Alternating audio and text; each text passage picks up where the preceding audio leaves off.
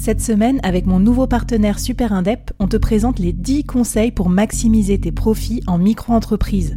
Des conseils pour maximiser tes gains, mais surtout éviter les boulettes administratives. Autant te dire que ça m'aurait plu d'avoir quelqu'un qui me donne ces conseils-là quand je me suis lancée. Je te mets le lien vers ces 10 conseils pépites et un petit cadeau qu'on te réserve avec Super Indep en description de cet épisode.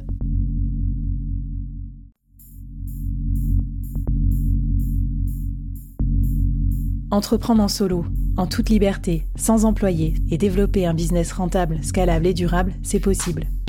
Je suis Flavie Prévost, ex-dirigeante devenue solopreneur et créatrice du premier incubateur de solopreneurs en France.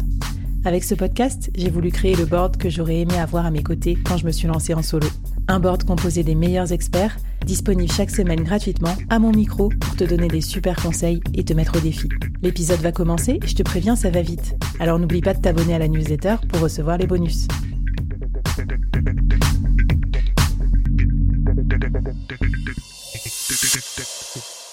Alors, comment t'as trouvé ta stratégie pour distribuer ton produit? Parce que là encore, euh, parfois je vois la vie des gens qui font des produits et je me dis, mais quelle horreur. Donc, ils sont en train d'emballer des trucs dans leur cuisine toute la journée et tout. Enfin, tu vois, à un moment, tu te lances pas en solo pour que ta vie ressemble à ça non plus. Je pense au début, c'est rigolo, mais tu peux être complètement débordé. C'était pas la fille de Casidomi, je crois, qui parlait de ça, qui racontait qu'elle a été complètement dépassée par la logistique. Et ça, ça je pense que tu peux faire un burn-out à cause de ça. Clairement, c'est une charge mentale euh, de dingue. Bah, en fait, d'ailleurs, après le, le, crowdfunding, et encore, j'avais j'avais laissé euh, une société gérer l'expédition, mais j'ai eu tellement de requêtes clients que je me suis dit, OK, je ferme le e-commerce. Enfin, je fais pas d'argent, euh, c'est trop de charge mentale. Vraiment, hein, j'ai mis deux ans à le rouvrir, je crois. Donc, sans expédier les colis c'est pour ça que je dis ceux qui, qui expédient euh, chapeau. Euh, mais non, en fait, je pense que j'ai beaucoup cette notion de racheter son temps, de à, à quel, euh, à combien d'euros je valorise mon temps.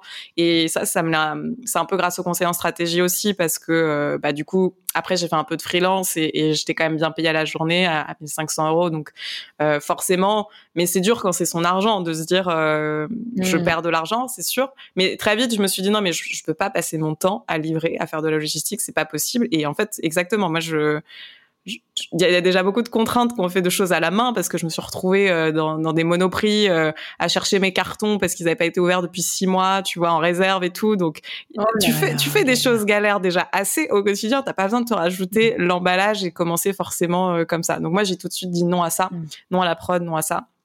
Et, euh, et donc, euh, donc ouais, je pense que c'était euh, un des meilleurs moves, comme tu dis, parce que ça m'a permis de dégager tellement de temps pour d'autres choses et de, et de charge mentale. Mais c'est intéressant ce que tu dis, quoi. Déjà, finalement, on se rend compte que ben, ça se trouve, toi, en une journée de freelancing, tu pouvais te payer certains services d'expédition et tout ça. Enfin, tu vois, on n'y pense pas à ça aussi, mais moi, je, je, vois, je vois plein de founders aussi faire ça, c'est-à-dire ce qu'on sait pas faire, on délègue, et au pire, si on a besoin de bootstrapper, trouver de l'argent, on peut toujours freelancer à côté. tu sais, des founders, par par mmh. exemple CTO externalisé, trucs comme ça, qui vont en deux trois jours de code euh, faire un tout débloquer pour ensuite développer leur propre produit.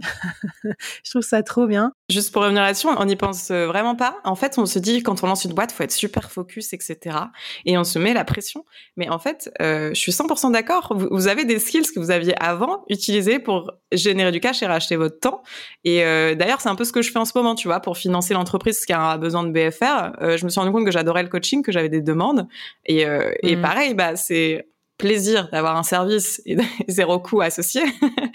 Mais ouais. euh, du coup, ça permet de financer des gens qui sont plus experts sur. Euh, là, j'ai par exemple, je fais appel à une community manager. Euh, clairement, je, je suis pas du tout la meilleure pour faire de l'Instagram. Je l'avais pas mmh. retouché depuis des mois.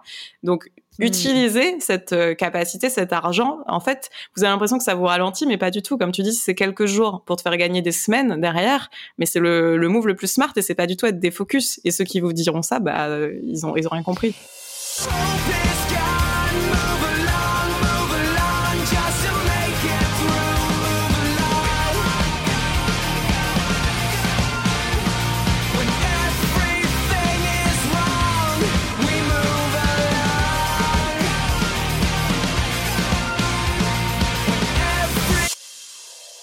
Non, mais je suis d'accord. Et pour moi, c'est une vision d'entreprendre à l'ancienne, ça. Le, côté, euh, t'es pas focus, tu fais du freelance. Bah, si, ça te fait gagner 3000 balles que tu mets après dans un community manager qui te fait gagner je sais pas combien de followers et derrière, je sais pas combien de ventes. Exactement. Évidemment, et c'est très marrant. Et du coup, oser vendre ses sous-produits aussi, moi, j'en parle souvent. Bah, toi, finalement, le coaching, en création de marque euh, mmh. food, euh, bah, c'est un sous-produit de ton aventure entrepreneuriale. Donc, euh, Exactement. Ouais.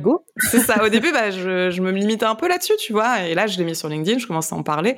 Ça, en plus, ça me prend pas d'énergie, ça m'en donne. Donc, il y a aucun frein à le faire. oui, voilà. ça va te donner des idées, ça va augmenter la Coco Family. Exactement, exactement. Donc, donc je... allez-y. Faites-vous payer pour ce que vous savez faire.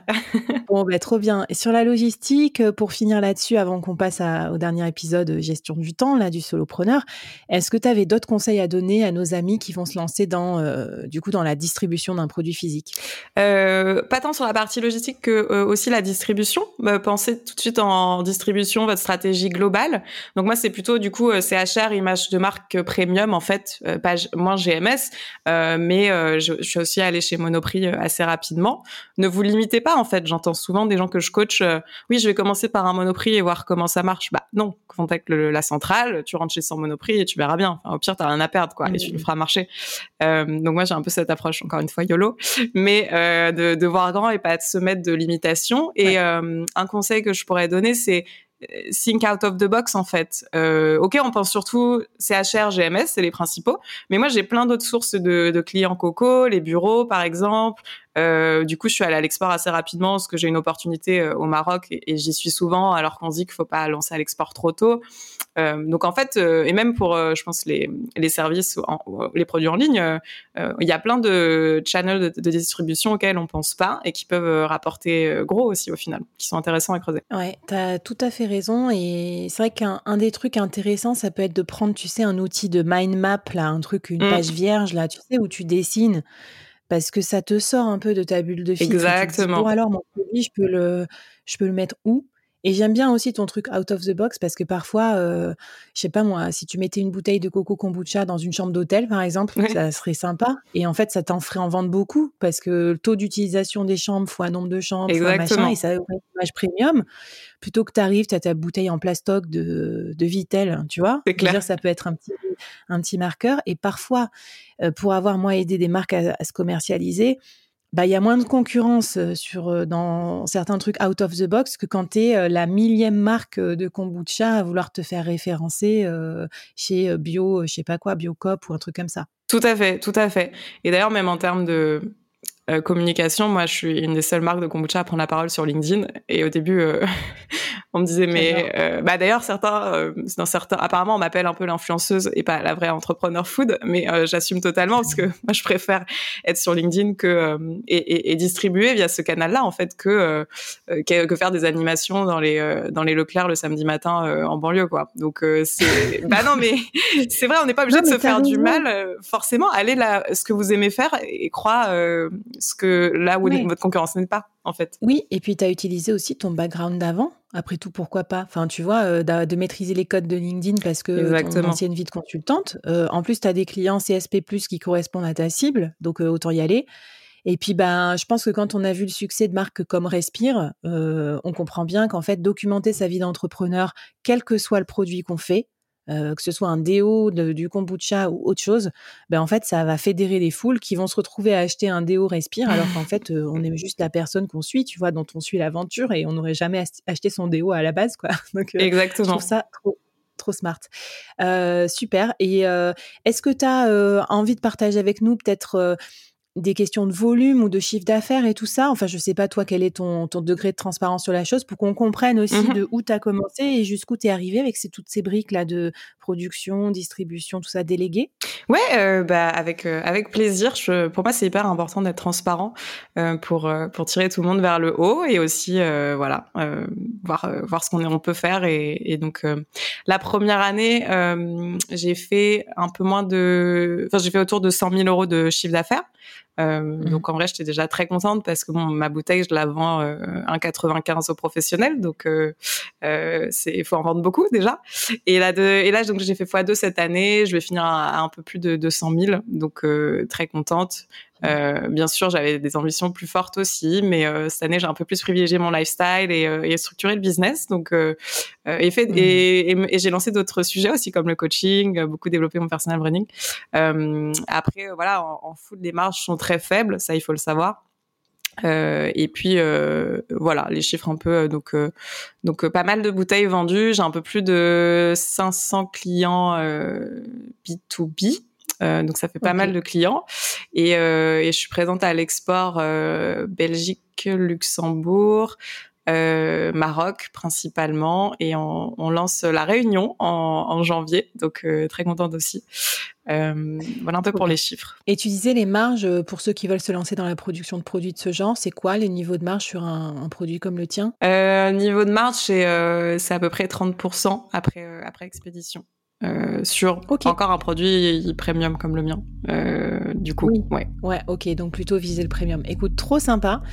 Euh, je te posais ces questions aussi parce que ça va être utile à notre dernier épisode, qui est en fait vraiment le point sur tout ce que tu as pu déléguer et comment tu as géré ton temps de solopreneur. Et on voit bien souvent que les deux budgets, le budget temps et le budget argent, sont miscibles quand on est solopreneur. Donc c'est la question qu'on va se poser avec toi pour ce dernier épisode. C'est parti.